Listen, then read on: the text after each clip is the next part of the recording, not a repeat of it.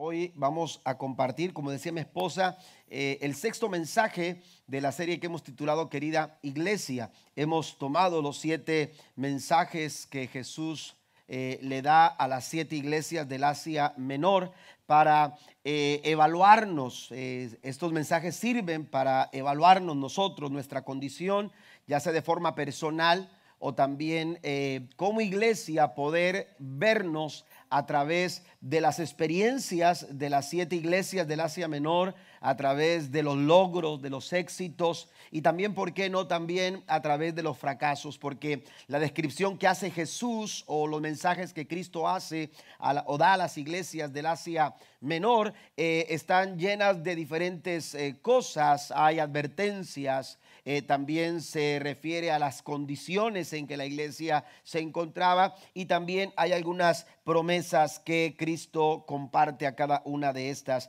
iglesias. Pero estas, estas, estos siete mensajes o estas siete cartas a las siete iglesias del Asia Menor nos ayudan a nosotros también eh, y nos sirven de un espejo. Y cuando usted va a un espejo, usted ve el reflejo de cómo usted se encuentra. Por eso es muy importante y a lo largo de esta serie que hemos estado compartiendo, bueno, pues ha bendecido tremendamente nuestra, nuestra vida. Vamos a considerar el mensaje de Jesús a la iglesia de Filadelfia. Recuerde que las notas están disponibles en papel si usted gusta eh, recibir esas notas en inglés o en español, o también están en la página de internet para bajarlas a su teléfono o a su eh, aparato electrónico. Eh, vamos a lo que es Apocalipsis capítulo 3, versículo 7 al versículo 13, dice la nueva traducción viviente, escribe esta carta al ángel de la iglesia de Filadelfia.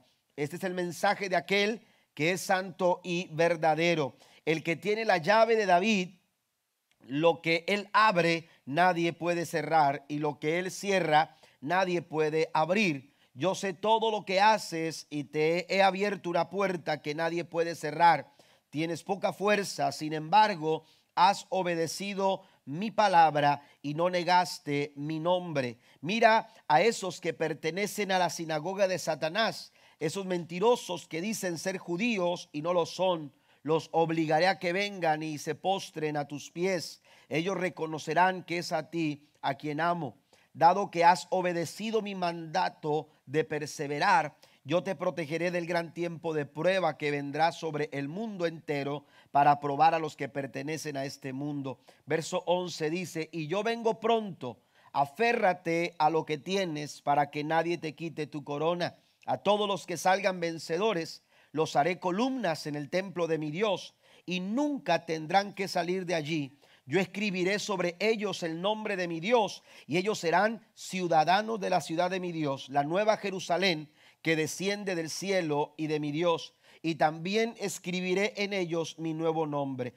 Todo el que tenga oídos para oír debe escuchar al Espíritu y entender lo que Él dice a las iglesias. La iglesia de Filadelfia, este mensaje que es entregado a una iglesia que eh, no es una iglesia grande, es una iglesia pequeña, es una iglesia eh, eh, que su nombre es tomado como el de las otras iglesias por la ciudad en el que se ubica el nombre Filadelfia, significa eh, eh, el nombre de, Filadelfia eh, tiene, tiene, un significado ah, de amor fraternal. Y, esta iglesia era una iglesia era una iglesia pequeña pero estamos ante una iglesia que no recibe quejas por parte de Jesús sino tan solo reconocimiento de sus virtudes algunas promesas como recompensa y también recibe un consejo que la iglesia tiene que estar eh, eh, dispuesta eh, a seguir. Amén. Es una iglesia que a diferencia de las otras iglesias, no encontramos algún tipo de queja. esta iglesia tenía, y, y, Jesús le dice, en ti tengo todo mi amor. Esta iglesia de Filadelfia entonces es una iglesia que aunque no era perfecta, es una iglesia que era fiel delante del Señor. Esta característica de fidelidad, de, fidelidad no solamente la encontramos en la iglesia de Filadelfia, sino también la iglesia de Esmirna es una de las otras iglesias eh, eh, que también es considerada como una, una iglesia fiel. No una iglesia perfecta, pero sí una iglesia fiel. Por eso Jesús le dice en el versículo 11, aférrate a lo que tienes. Este es el mensaje. Querida iglesia, permanece fiel. Ese es el tema que vamos a estar eh, compartiendo en esta mañana. Dios hace un llamado a la iglesia. E, ese mismo llamado que le hace a la iglesia de Filadelfia, Jesús hace ese llamado a cada uno de nosotros. Como iglesia hemos sido llamados a ser fieles, a permanecer fieles. Jesús nos dice, aférrate a lo que tienes. ¿Cómo se puede permanecer fiel en medio de la adversidad? Bueno, la iglesia de Filadelfia modela cuatro cualidades de una iglesia fiel y quiero compartirlos en esta mañana. La primera cualidad que quiero mencionar y que usted puede eh, anotar ahí en sus notas es que una iglesia fiel no depende de sus propias fuerzas. Una iglesia fiel no depende de sus propias fuerzas. Jesús describe las eh, eh, cuatro cualidades de esta iglesia del versículo 8 en adelante. Eh, dice la escritura, yo sé todo lo que haces y te he abierto una puerta que nadie puede cerrar. Y luego dice, tienes poca fuerza. Jesús le dice a este, describe a esta iglesia como una iglesia escasa de fuerza. Ya hemos dicho que esta iglesia era una iglesia pequeña, de escasos recursos. E, esta iglesia no tenía grandes cantidades de recursos, ni materiales, ni económico. Jesús se refiere a esta iglesia como una iglesia con escasa, con escasa fuerza. Sin embargo, y a diferencia de lo que cualquiera pudiera pensar o imaginar a primera vista al leer esta referencia de Jesús como un comentario quizás poco alentador ante las adversidades que la iglesia enfrentaba, su poca fuerza señala una de sus más grandes virtudes. Cuando Cristo se refiere a esta iglesia como una iglesia con poca fuerza, no es que la esté eh, con la intención de desanimarla o de, desalentarla, eh, sino que Jesús señala esta, eh, esta, esta, situación, esta condición en la vida de, de la iglesia de Filadelfia como una de esas grandes, grandes virtudes que todos nosotros debiéramos también desarrollar. Lo que hace Jesús al decir tienes poca fuerza, está revelando una total dependencia de Dios, porque la debilidad lleva muy a menudo al corazón del hombre a la dependencia del poder de Dios. Cuando tú te encuentras débil, cuando tú reconoces que no eres capaz, cuando tú reconoces que te faltan cosas, cuando tú reconoces en medio de tu escasez, aleluya, que no es por tu fuerza que tú puedes enfrentar las circunstancias. A menudo, cuando nosotros ponemos en buena perspectiva nuestras debilidades, podemos nosotros experimentar que hay alguien que sí puede, hay alguien que sí tiene, hay alguien que está ahí y que es Jehová de los ejércitos y en él nosotros todo lo podemos. Den un aplauso fuerte al Señor. Aleluya, dependencia de Dios. Esta virtud de, de, una iglesia fiel, una iglesia que reconoce, aleluya, que no puede eh, eh, sostenerse por sus propias por sus propias fuerzas porque ha reconocido que sus fuerzas no son aleluya suficientes. A menudo cuando nosotros reconocemos nuestra debilidad le damos la oportunidad a Dios de glorificarse en nuestras vidas. Y Dios a lo largo de la palabra aleluya nos da ejemplo. Hay momentos importantes en la Biblia en las que Dios se manifestó en la vida de su pueblo pueblo, no en sus capacidades, no en sus talentos, no en sus muchos recursos. Hay un momento, por ejemplo, aleluya, cuando Dios llama a Gedeón para, para, para preparar un ejército y enfrentar, enfrentar a los madianitas que se habían vuelto un dolor de cabeza para el pueblo de Israel.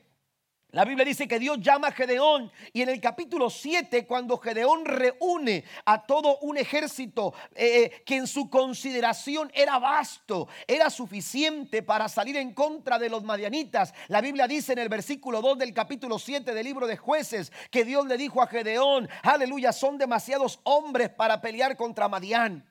Y entonces Dios le dice a Gedeón, e-, es, momento de hacer un recorte. Y la Biblia dice que recortó el ejército de ser 32 mil hombres. Solamente, aleluya, eh, eh, Gedeón contó con solo 300 hombres, aleluya, para salir a pelear en contra de los madianitas. A veces, a veces estamos pensando en esos, eh, en esas capacidades, en esos, en ese, en eso que para, nosotros es, es es lo suficiente como para enfrentar eh, eh, situaciones eh, de adversidad que se presentan en nuestra vida. Y cuando sentimos que tenemos lo suficiente, entonces no nos preocupamos mucho y, no tenemos, aleluya, ninguna intención de de, alguna manera de permitir que, que Dios se glorifique. ¿Por qué? Porque pensamos que eso lo que tenemos es suficiente. Hay momentos en que Dios tiene que quitarnos eso que nos hace sentir vastos para hacernos entender que no es en tu fuerza, no es en tu capacidad, no es en tu habilidad, no es en tu poder, es en tu debilidad donde Dios puede hacer cosas grandes en tu vida y en nosotros como iglesia. ¿Cuántos alaban a Dios? Esta iglesia fiel es una iglesia, aleluya, que reconoce que depende absolutamente del Señor. Jesús dijo lo siguiente hablando a sus seguidores en el capítulo 15, versículo 5 de San Juan, la nueva traducción viviente dice, ciertamente yo soy la vid, ustedes son las ramas, los que permanecen en mí y yo en ellos producirán mucho fruto. ¿Por qué? Porque separados de mí nada, no pueden hacer nada. Jesús se compara con la vid eh, Cristo se compara a sí mismo con la vid y a nosotros nos compara, aleluya, con las ramas o los pámpanos, como dice la versión Reina Valera del 60, aleluya. Pero eh, a través de esta comparación, Jesús hace un llamado a una absoluta dependencia del Señor, porque así como las ramas dependen para su subsistencia del alimento que la vid le suministra, así debe de ser nuestra dependencia en Cristo. Aleluya, nosotros dependemos de lo que Jesús eh, suministra a nuestras vidas, de la vida que recibimos de parte de Jesús. Es en sus fuerzas, es aleluya, en su poder que nosotros podemos ver cosas maravillosas obrando de parte de Dios en nuestras vidas. Si no estamos dependiendo de Dios como iglesia, note lo que está diciendo aquí Jesús. Jesús está diciendo a, sus discípulos, aleluya, si, si, si ellos no permanecen en, la vid, si, la rama, si el pámpano no está en la vid, no van a producir fruto. Para que la rama produzca fruto, necesita estar conectado con la vid. Entonces la iglesia que no se conecta, que no depende, que no pone sus fuerzas en el Señor, es inútil, infructífero, sin sentido que la iglesia se esfuerce sostenido en su propia en su propia fuerza. Necesitamos nosotros estar conectados con Cristo. Necesitamos, estamos dependientes de Él. Si no estamos dependiendo de Él, aleluya, nuestras situaciones no encontrarán, aleluya, solución. No habrá respuesta, no habrá fruto que podamos dar. Por más que nos esforcemos, nuestro fruto será incapaz de darse. Por eso el salmista decía en el Salmo 84, versículo 5, qué alegría para los que reciben su fuerza de el Señor. Esta es la iglesia que permanece fiel. Una iglesia fiel es una iglesia que no depende de sus fuerzas. Es una iglesia que reconoce, aleluya, que necesita depender absolutamente del Señor. Como iglesia, si queremos permanecer fieles, necesitamos depender de Dios. Tu fuerza es limitada, pero la fuerza de Dios es ilimitada. Tu fuerza, mi fuerza es finita, pero la fuerza de Dios es infinita. ¿Cuántos dicen amén? Nuestra fuerza es agotable, pero las fuerzas que vienen de Dios, las fuerzas de Dios son inagotables. Bendito el nombre del Señor. Dios tiene, aleluya, mucho poder Y ese poder se manifiesta en medio de nuestras debilidades. En Isaías capítulo 40, versículo 28 y 29 dice la escritura, ¿acaso nunca han oído, nunca han entendido? El Señor es el Dios eterno, el creador de la tierra. Él nunca se debilita ni se cansa. Nadie puede medir la profundidad de su entendimiento. Él da poder a los indefensos, note esto, y fortaleza a los débiles. Él da poder al indefenso y fortaleza a aquellos que se sienten que se sienten débiles. Satanás es muy astuto. Y Él toma nuestra debilidad, aleluya, para, para desanimarnos, para, para golpear nuestra estima, para provocar desánimo, para no permitir siquiera que nosotros intentemos avanzar, que ni siquiera intentes aquello que tú deseas hacer. Y entonces lo que hace es decirte eres débil, eres incapaz, no puedes lograrlo, tienes muchas limitaciones. Aleluya, Satanás utiliza eh, eh, eh, ese tipo de, de la falta de fuerzas para y intimidarnos y no permitir que nosotros siquiera lo intentemos a ver si, si podemos lograr algo. Lo quiso hacer con David. Cuando David se disponía a pelear contra Goliat, aleluya, la Biblia nos dice en el en primer libro de Samuel, capítulo 17, versículo 42, dice: Y cuando el filisteo miró y vio a David, le tuvo en poco. La nueva traducción viviente dice que lo vio con desdén. La palabra desdén significa indiferencia y desprecio. Cuando el filisteo, cuando Goliat vio a David que venía para pelear porque él estaba solicitando algún guerrero de Israel que se atreviera a desafiarlo, que se atreviera a enfrentarse con él. Y cuando vio a David, la Biblia dice que lo vio con desprecio, con indiferencia y trató de intimidarlo. Aleluya, para que David desistiera quizás, para que David diera marcha atrás. El enemigo siempre va a querer tomar ventaja de tus debilidades, pero cuando tú pones en la perspectiva correcta esas áreas en tu vida en las que tú te sientes débil, aleluya, te vas a encontrar que lo mejor de Dios sucede cuando tú dispones tus debilidades en las manos maravillosas de Dios en las manos maravillosas de Dios. Y entonces, aleluya, David eh, eh, eh, venía contra Goliat y cuando Goliat lo ve, lo ve con desdén. Pero David reconoció que si había de enfrentar a Goliat, no sería en su capacidad, no sería en sus recursos, no sería con su fuerza, sino con la fuerza de Dios. Y entonces le dice al filisteo, filisteo tú vienes a mí con espada, con lanza y jabalina, mas yo te vengo a ti en el nombre de Jehová de los ejércitos, el Dios de los escuadrones de Israel, a quien tú has provocado, Jehová te entregará hoy en mis manos. Cuando tú pones en perspectiva correcta tus debilidades, David lo sabía, aleluya, desde, desde, mi, desde mi posición, desde mi capacidad, quizás no lo puedo lograr.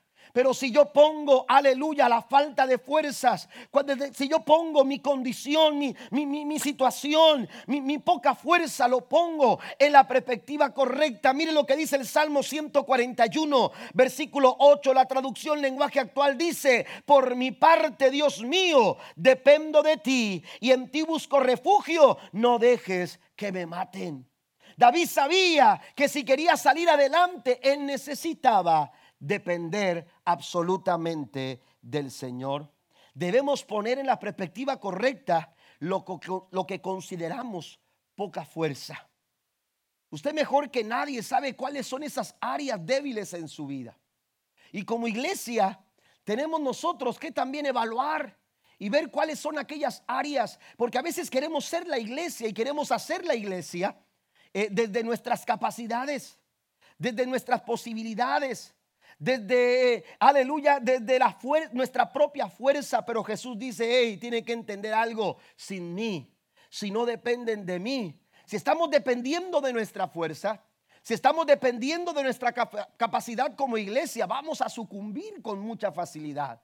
Nuestros esfuerzos van a ser infructuosos nuestra intención por alcanzar nuestros propósitos o los propósitos y los planes que, determinemos o la, visión que, que, querramos alcanzar si lo queremos hacer desde nuestra fuerza, nos vamos a frustrar y va a ser imposible e improductivo. Pero cuando nosotros lo hacemos desde, nuestra dependencia al Señor, si como iglesia empezamos a trabajar de acuerdo a, este tipo de virtud y esta cualidad que modelaba la iglesia de Filadelfia, vamos a darnos cuenta que de la debilidad puede ser un gran potenciador en tu vida si tú estás dependiendo del Señor. Un gran potencializador.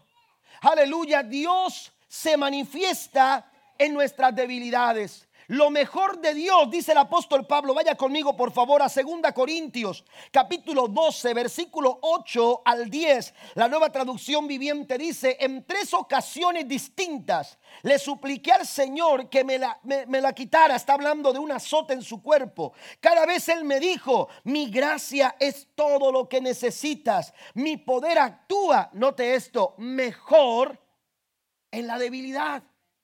A veces nuestras capacidades, lo que está, según lo que está diciendo aquí Pablo, a veces nuestras capacidades se vuelven una, un obstáculo. Amén. Se vuelven un obstáculo, se vuelven una, una, una, eh, una barrera eh, que nos limita, que nos impide ver toda la gloria de Dios ver toda la manifestación del poder de Dios en nuestras vidas. Por eso es momento de que nosotros reconozcamos como iglesia que si algo vamos a lograr, si algo vamos a alcanzar, si algo pretendemos nosotros, aleluya, llegar a conquistar, lo haremos gracias a la misericordia y al poder de Dios que obra en medio de nuestras debilidades. La iglesia fiel es una iglesia que no depende de sus propias fuerzas. Es una iglesia que ve lo mejor de Dios porque reconoce, aleluya, su, debilidad. Cuanto más débil eres, más dependes de Él. Y cuanto más dependes de Dios, más fuerte te vas a volver. Dice el apóstol Pablo, cuando soy débil, entonces soy fuerte.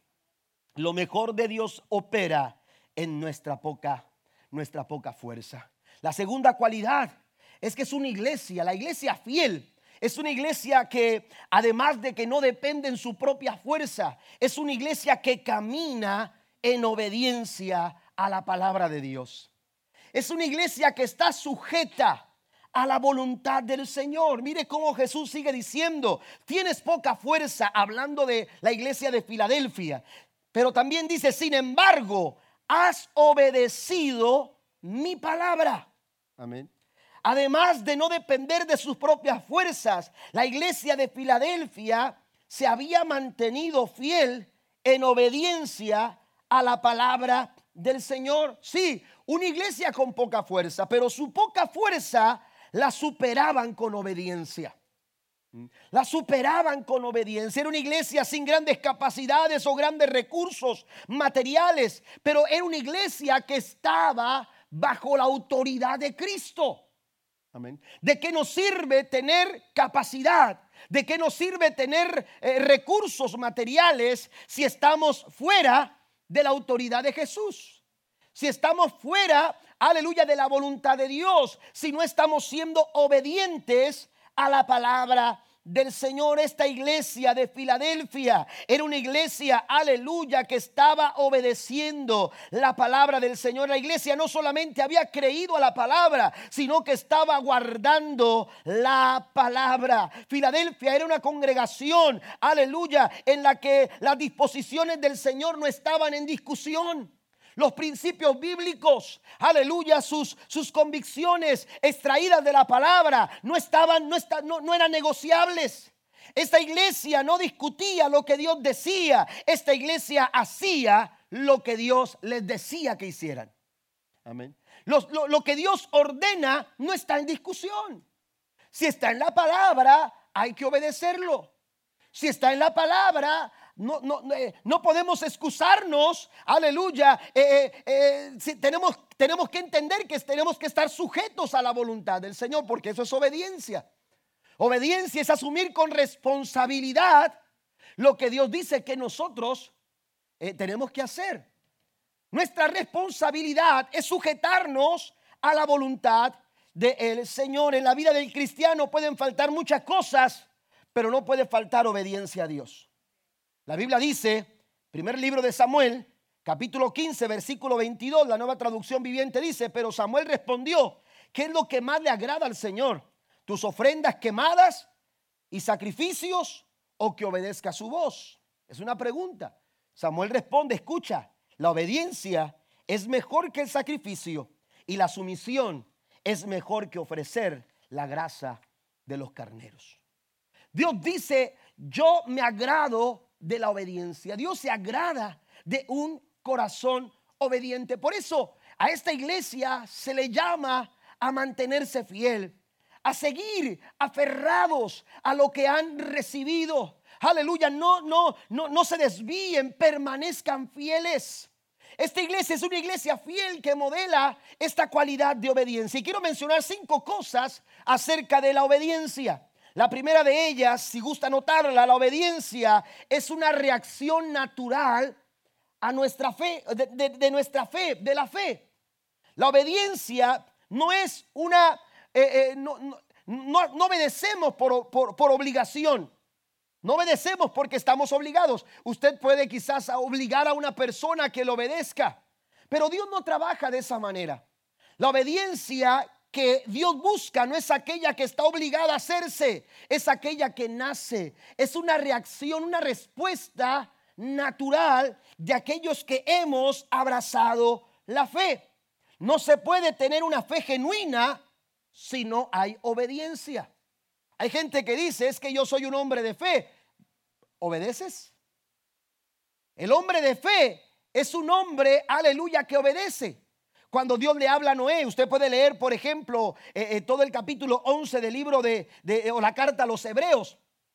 Y se dará cuenta que Dios, eh, aleluya, se, nos relata la historia de los hombres que no solamente le creyeron a Dios, sino que también le obedecieron a Dios. Y, el capítulo 11 a los hebreos eh, eh, es, el capítulo de la fe. Sin embargo, aleluya, una fe genuina es una fe que da como resultado obediencia. Y lo vemos en el versículo 7, eh, aunque pudiéramos leer todo, todo el capítulo 11, el versículo 7 del capítulo 11 a los hebreos dice, fue por la fe que Noé construyó un barco grande para salvar a su familia del diluvio, en obediencia a Dios quien le advirtió de cosas que nunca antes habían sucedido. En otras palabras, si no obedecemos, hermano, nuestra fe no tiene sentido. Si no obedecemos, nuestra fe, aleluya, no tiene esencia. Nuestra fe no tiene una buena base. Nuestra fe, aleluya, es cualquier otra cosa, pero no la fe que agrada a Dios. La fe que agrada a Dios da como resultado, aleluya, la reacción natural de una fe genuina es obediencia a la palabra del Señor. Amén. Es obediencia a la palabra del Señor. Segundo, la obediencia debería ser una prioridad. Por eso Dios, aleluya, eh, le da este halago a la iglesia de Filadelfia. ¿Por qué? Porque para la iglesia en Filadelfia obedecer era una prioridad. Usted le dice a uno de sus hijos, quiero que, arregles tu cuarto. Pero, pero, el hijo está tan entretenido en algo, ¿verdad? Eh, eh, de vida o muerte en el PlayStation, ¿verdad? O en el teléfono. Y entonces su niño no hace o su hija no hace lo que tenía que hacer. Termina haciéndolo y lo hace ya casi al final del día. Y usted le dice, ¿por qué no me obedeciste? Él no entiende eso. ¿Por qué? Porque su obediencia no es una prioridad. Y entonces dice, no, mamá, si lo hice. No, es que no lo hiciste cuando debías. Porque eso es obediencia. Obediencia es prioridad, es darle prioridad, a eh, eh, es que nosotros eh, tengamos, tengamos un valor a, a esta virtud de obedecer. Amén. Dios está esperando que nosotros obedezcamos, no cuando se nos antoje obedecer. Amén. O no cuando nosotros querramos obedecer. Eso no es obediencia. La obediencia es, aleluya, una prioridad. Jesús fue tan obediente, aleluya, a su llamado, que dice el apóstol Pablo, y se hizo obediente hasta la muerte. Oiga, qué valor le dio Jesús a esta virtud. La obediencia debería ser una prioridad en nuestra en nosotros como iglesia, porque una iglesia, aleluya, obediente es una iglesia fiel. Es una iglesia fiel. Mire, deberíamos decir como decía el salmista en el Salmo 119, versículo 60, me apresuraré sin demora a obedecer tus mandatos. Otras versiones dice, me daré prisa. Cuando Dios te dice, haz esto, hay que hacerlo. Y hay que tener esa actitud, una actitud que prioriza la, obediencia, de tal forma que la iglesia no está dejando para mañana lo que, lo que ahora le corresponde hacer. Este es el momento de obedecer, este es el día para obedecer. Pero cuando nosotros no tenemos a la obediencia como una prioridad, hermano, aleluya, no estamos siendo la iglesia fiel que Dios espera que nosotros seamos. Tercero, la obediencia es una expresión de amor. Cuando hablamos de obediencia, hablamos de amor. Usted ha leído quizás el, eh, eh, el, libro Los cinco lenguajes del amor. Y en ese libro el autor intenta que, que sus lectores, aleluya, entiendan, de alguna manera comprendan cuál es, cuál es eh, la forma en la que se pueden comunicar entendiendo el lenguaje del amor de los cónyuges. Bueno, si nosotros pudiéramos hablar del lenguaje de Dios cuando se trata de amor, tendremos que entender que su lenguaje es obediencia. Amén. Su lenguaje es obediencia. Cuando tú le dices a, amar, cuando tú dices al Señor que le amas, hermano, Dios eh, entiende cuando tú le obedeces. ¿Mm? Dios entiende que tú le amas cuando tú eres obediente a su voz cuando Dios está hablando a tu vida y no hay respuesta, cuando Dios está hablando a tu vida y, no, y no estás actuando y no estás llevando a cabo lo que Dios espera de ti, lo que Dios está esperando de, ti como iglesia, de ti como persona. Aleluya, si no estamos respondiendo con obediencia, le estamos diciendo al Señor, eh, eh, no te amo como, como, como tú esperas que lo haga.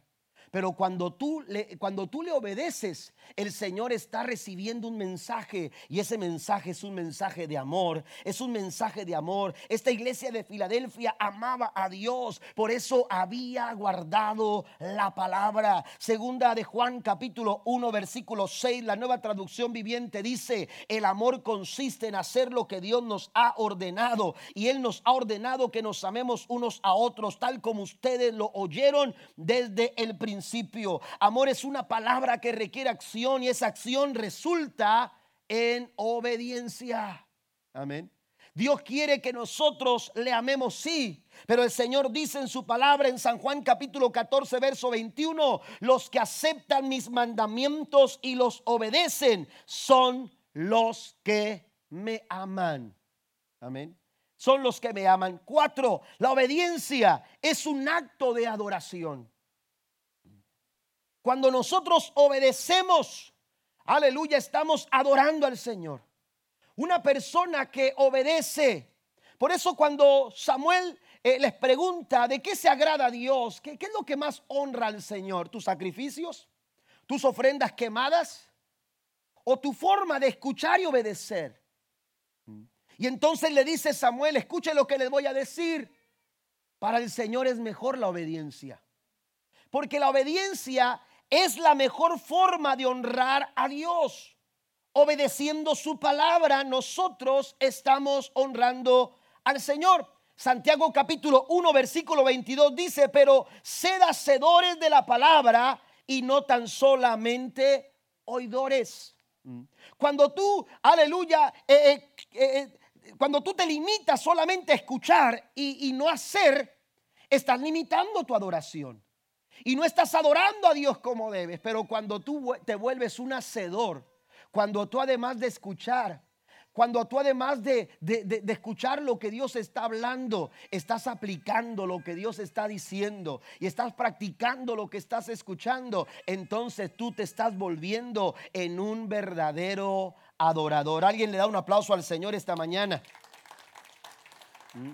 ¿Qué tanto le da la gloria al Señor? ¿Qué tanto honra a Dios tus, actos de obediencia. Mire lo que dice Mateo capítulo 5, verso 16. Así alumbre vuestra luz delante de los hombres para que vean vuestras buenas obras. Estos son actos de obediencia. Cuando tú haces actos de obediencia, dice, y glorifiquen a vuestro Padre que está en los cielos.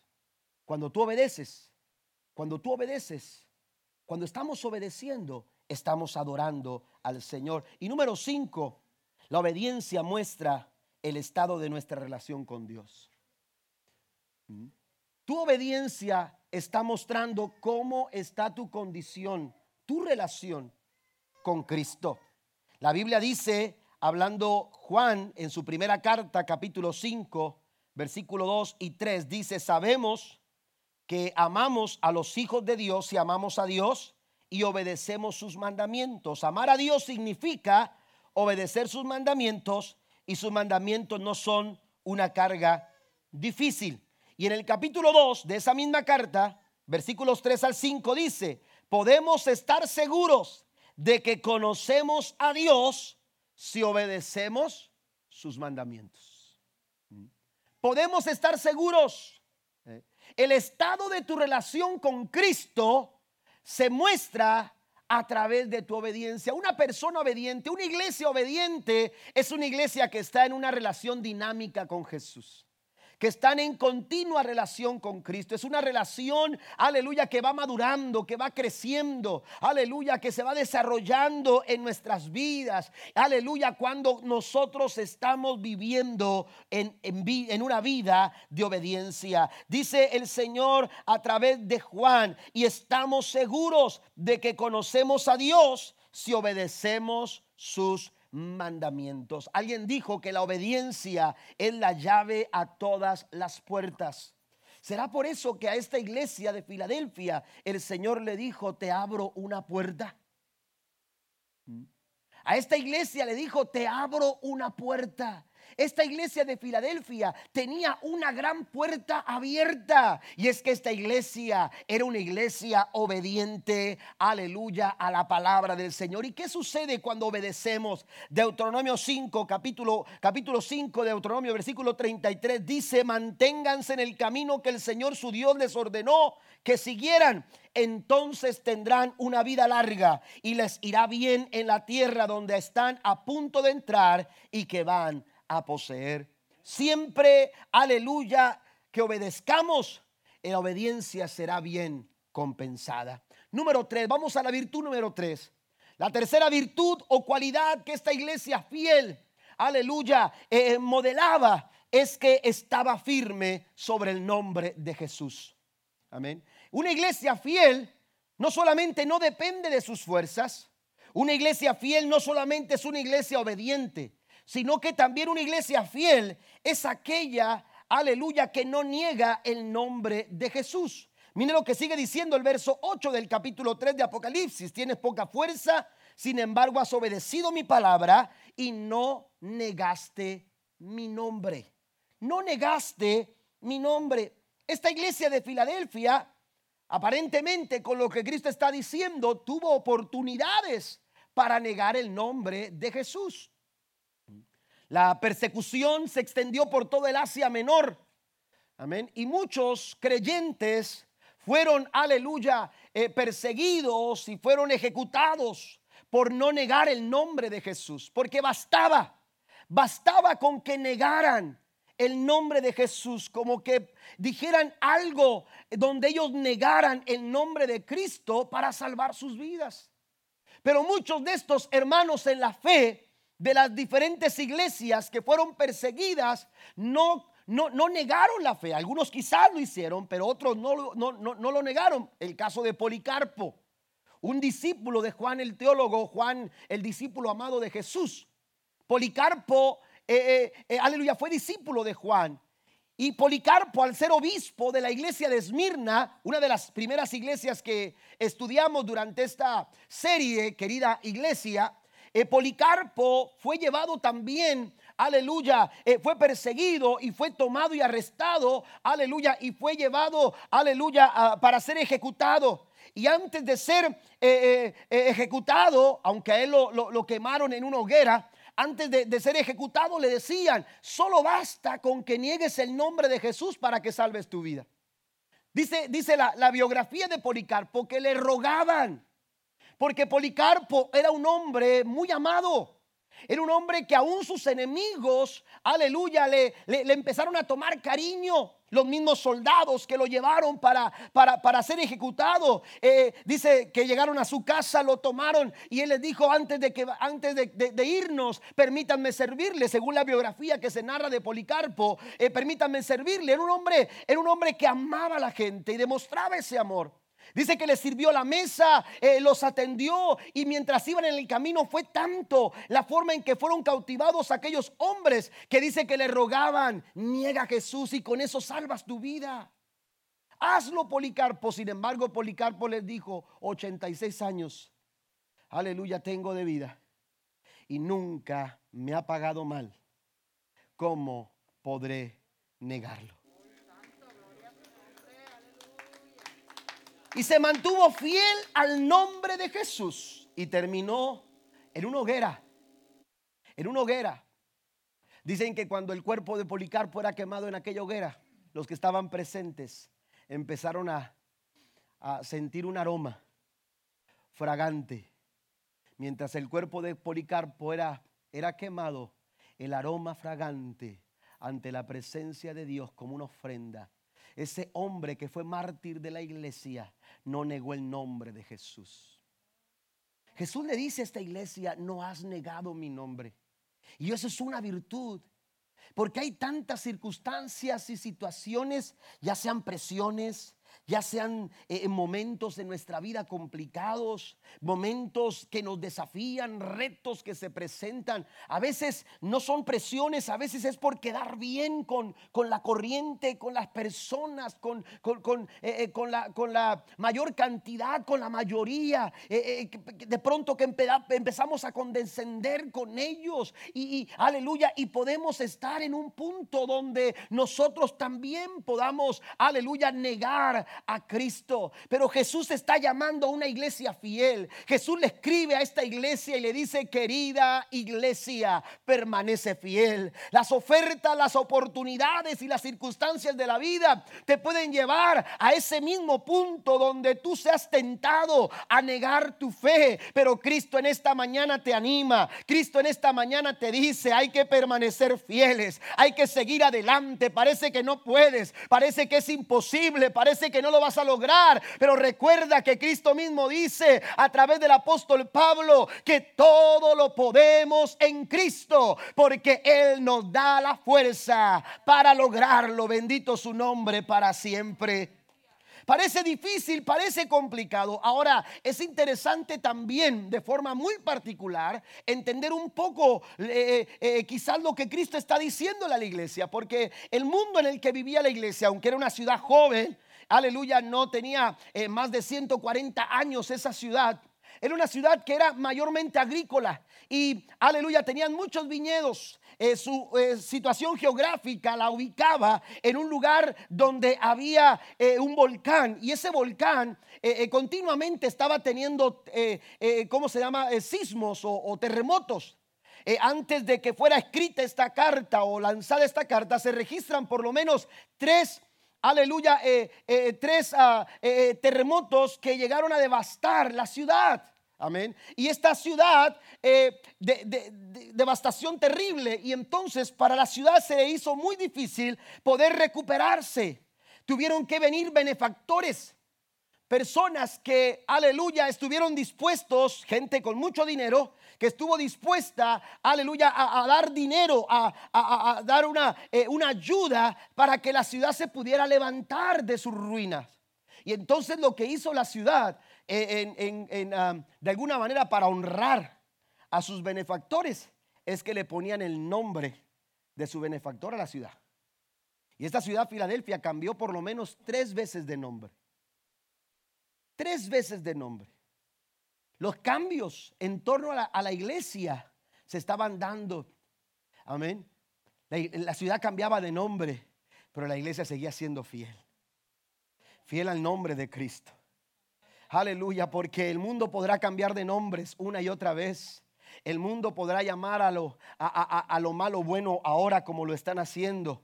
Y a lo bueno malo, como dice la palabra del Señor. Aleluya, las cosas en el mundo pueden cambiar de nombre. Aleluya, antes lo que se llamaba pecado, aleluya, ahora lo llaman enfermedad social o, lo, lo han titulado de otra manera. Pero delante del Señor, amados hermanos, no podemos engañarnos y sobre todo el Señor está llamándonos a ser fieles. Aunque el mundo cambie, aunque las circunstancias en el mundo sean otras, la iglesia sigue siendo y ha sido sembrada en el nombre de Cristo Jesús. Él es nuestro fundamento y no podemos negar el nombre de aquel, aleluya, que ha dado firmeza a la iglesia. Es nuestro fundamento.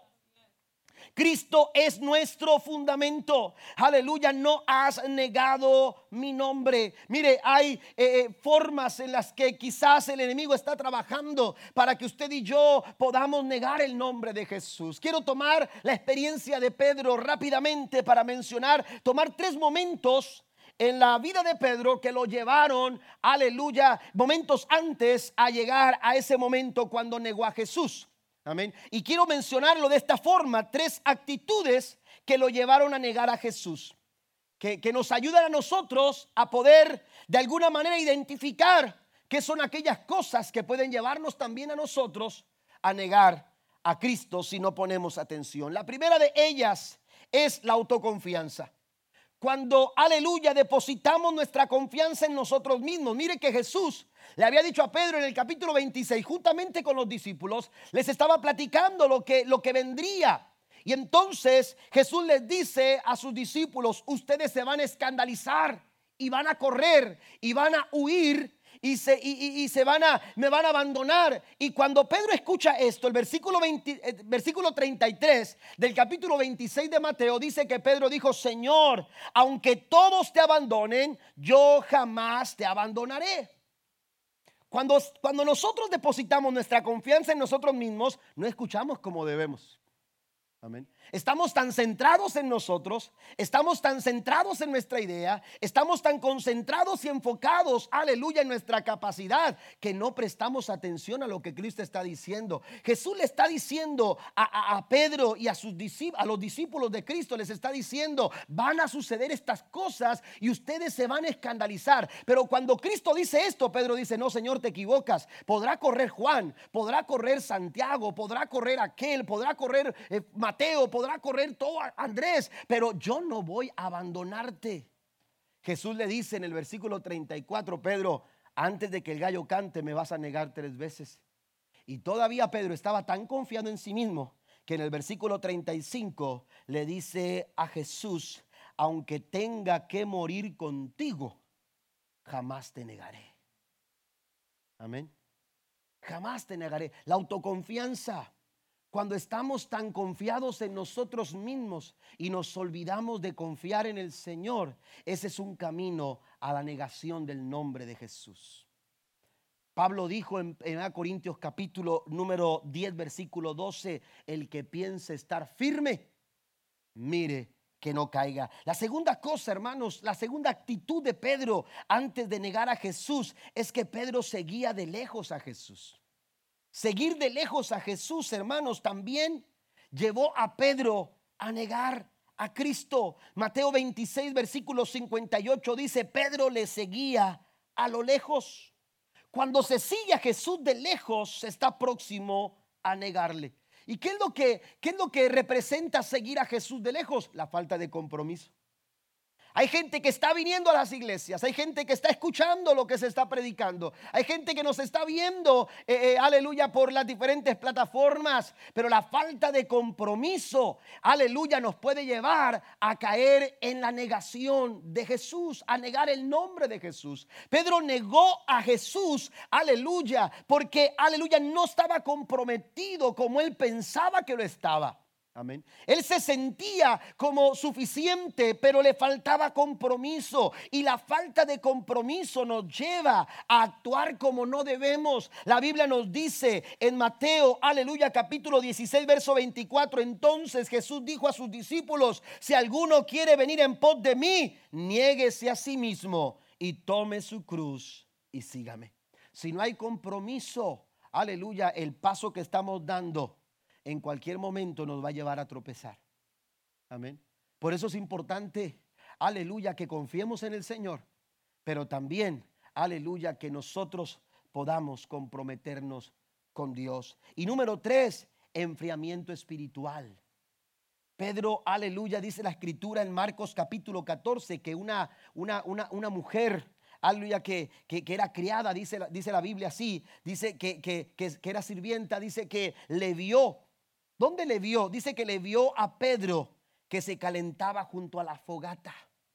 Amén. Es decir, que Pedro sintió frío y se, se acercó a donde estaba el fuego porque estaba, estaba enfriándose.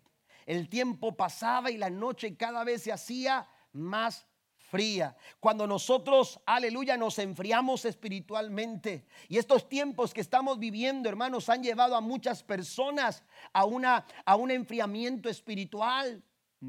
A un enfriamiento espiritual. Tenemos que tener cuidado, iglesia. Necesitamos despertar a este llamado de Jesús de permanecer fieles. Estos tiempos complicados, estos tiempos difíciles, estos tiempos de adversidad están desafiándonos para levantarnos como iglesia a permanecer fieles delante del Señor. Aleluya. Si permitimos que este enfriamiento espiritual se apodere de nuestras vidas, aleluya, podemos podemos estar negando el nombre de Jesús. Por eso el apóstol Pablo a los romanos escribe en el capítulo 12, versículo 2, no se amolden al mundo actual no podemos adaptarnos, aleluya, a un mundo que no está siendo sujeto a la voluntad del Señor, que no está sometido en obediencia a la palabra de Dios. Como dice Juan en su primera carta, capítulo 2, verso 15 en adelante, no améis al mundo ni las cosas que están en el mundo. Si alguno ama al mundo, el amor del Padre no está en él, porque todo lo que hay en el mundo, los deseos de la carne, los deseos de los ojos y la vanagloria de la vida, no provienen del Padre, sino del mundo. Y el mundo pasa y sus deseos,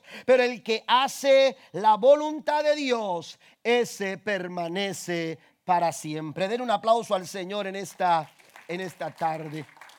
Y ya para concluir, la cuarta virtud o cualidad de una iglesia que permanece fiel es que la iglesia es constante. La iglesia es constante.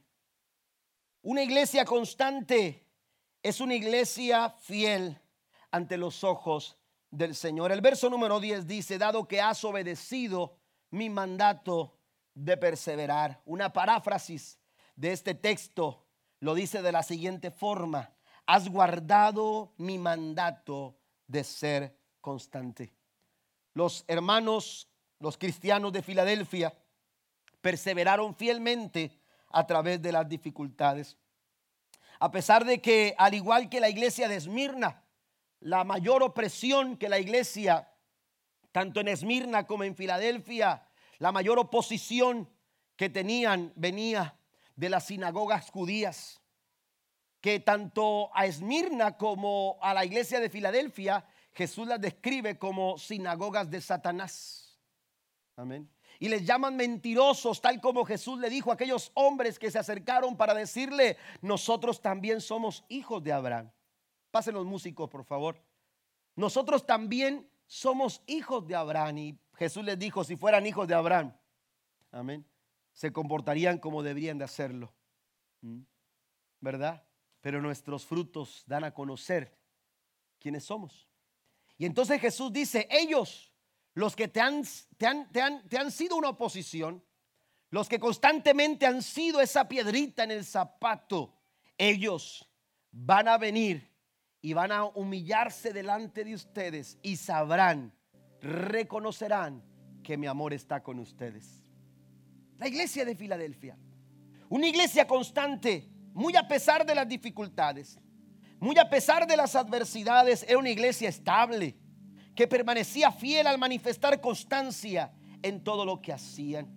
La constancia es una cualidad básica en el desarrollo de la vida cristiana. Y esta cualidad se define como firmeza, perseverancia del ánimo en las resoluciones y en los propósitos. Cuando nosotros no somos constantes, no tendremos metas alcanzadas. Los objetivos nunca se van a lograr. La visión siempre estará distante. Porque una iglesia inconstante no logra absolutamente nada. No alcanza. No, no desarrolla eh, propósito. Eh, Santiago escribió acerca de esto en, en el capítulo 1, versículo 8 de su carta. Él dijo, el hombre de doble ánimo es inconstante en todos sus caminos. Dios nos hace un llamado, iglesia. Si queremos ser una iglesia fiel, si queremos ser esa clase de iglesia fiel, necesitamos nosotros ser constantes. Porque una iglesia fiel se distingue por su constancia. En el Salmo 16, versículo 8, el salmista dice lo siguiente, la nueva versión internacional, siempre tengo presente al Señor, con Él a mi derecha, nada me hará caer. Voy a ser constante. Si deposito mi vida en las manos del Señor, si como iglesia descansamos en las promesas de Dios, venga lo que venga, pase lo que pase, aleluya, dice el salmista, nada me hará caer. El desafío de la iglesia hoy es perseverar, seguir adelante firmes y constantes como lo recomendó el apóstol Pablo en su primera carta a los Corintios capítulo 15 verso 58. Por lo tanto, mis amados hermanos, permanezcan fuertes y constantes. Trabajen siempre para el Señor con entusiasmo, porque ustedes saben que nada de lo que hacen para el Señor es inútil. Póngase de pie conmigo, por favor. Cuando pensamos en ser constantes, viene a, nuestra mente, a nuestra imagen. Porque Pablo dice que trabajemos, que sirvamos con entusiasmo. La imagen de un maratón. La imagen de un maratón. Hay muchas personas que comienzan el maratón. Se ve una multitud de personas, hermanos, saliendo, saliendo de, de ese lugar donde inicia la maratón, ¿verdad? Pero ¿cuántas de esas personas que comenzaron la maratón no llegan al final? No llegan a la meta. Se van quedando en el camino. Empiezan con entusiasmo. Algunos lo hacen para la fotografía, ¿verdad? Algunos lo hacen, hermanos, por, por hobby. Algunos lo hacen porque quieren tener la experiencia. Pero ¿cuántos de los que comienzan un maratón no lo terminan? Dios ha llamado a la iglesia no para comenzar, sino para llegar al final. Dios te ha traído a la iglesia no para que comiences con entusiasmo tu carrera. Dios quiere que tú concluyas la carrera con gozo. Pero para concluir la carrera, para llegar a la meta, para alcanzar el propósito, necesitamos ser constantes. Necesitamos perseverar. Y la iglesia de Filadelfia fue una iglesia, hermanos, que perseveró. Hay registros de cartas de eh, líderes eh, de la iglesia donde se constan, aleluya, mensajes enviados a la iglesia de Filadelfia. Porque muy a pesar de las adversidades, la iglesia seguía de pie. La iglesia seguía constante. Pero concluyo con esto. Este llamado que hace Jesús a la iglesia fiel concluye con una serie de promesas. Jesús le dice, yo voy a abrir una puerta abierta, yo te daré la protección en el tiempo de la prueba. Cuando venga ese momento difícil sobre el mundo, dice, yo estaré contigo, le dice el Señor a la iglesia de Filadelfia. Pero una promesa que resalta de entre todas esas promesas, y no solamente de las promesas que Jesús le hace a Filadelfia, sino de todas las iglesias, es la que encontramos en el versículo 11. Y le dice Jesús, yo vengo pronto. Yo vengo pronto. Jesús le da esta promesa a la iglesia fiel. No a cualquier iglesia. Es a la iglesia fiel a la que, a la que Jesús le dice, vengo pronto. Es la iglesia fiel la que, aleluya, toma esta promesa. La que hace suya esta promesa. Por eso se mantiene fiel. Porque Dios le ha dejado una promesa. Y esa promesa es que un día volverá. Es que un día regresará. Así que iglesia fiel, tú que has, aleluya, no dependido de tus fuerzas, tú que has obedecido, tú que no has negado el nombre de Jesús, tú que permaneces, que perseveras y eres constante, no te olvides, aleluya, de que Cristo volverá por ti que Cristo volverá por nosotros. Él no viene por una iglesia, aleluya, que, que se ha quedado a la mitad del camino. Él no viene por una iglesia que se presta o que se adapta o que se amolda a las costumbres del mundo. Él viene por una iglesia, aleluya, fiel, que permanece fiel, aleluya, muy a pesar de las adversidades. Es una iglesia que está a la expectativa de un pronto regreso inminente. Y esta iglesia se sabe, aleluya, sobre esa promesa de tal forma que se aferra a lo que tiene para que ninguno tome su corona. ¿Por qué no levanta sus manos ahí donde está? ¿Por qué no cierra sus ojos en esta, en esta tarde? Usted y yo Aleluya, podemos evaluarnos a través del mensaje de la iglesia de Filadelfia. Podemos evaluar, aleluya, nuestra condición. Y hay que reconocer si, si nosotros hemos desarrollado, si hemos modelado esas virtudes que Cristo elogió de la iglesia de Filadelfia. Y si no lo estamos haciendo, es momento, aleluya, para reflexionar. Es momento para ponernos a cuentas con Dios, iglesia, porque Cristo volverá y eso será pronto. Cristo viene pronto por su iglesia, pero Él viene a levantar una iglesia que se ha mantenido fiel, que se ha mantenido constante, que se ha mantenido obediente, que no ha negado su nombre. Aleluya y que no depende seremos esa.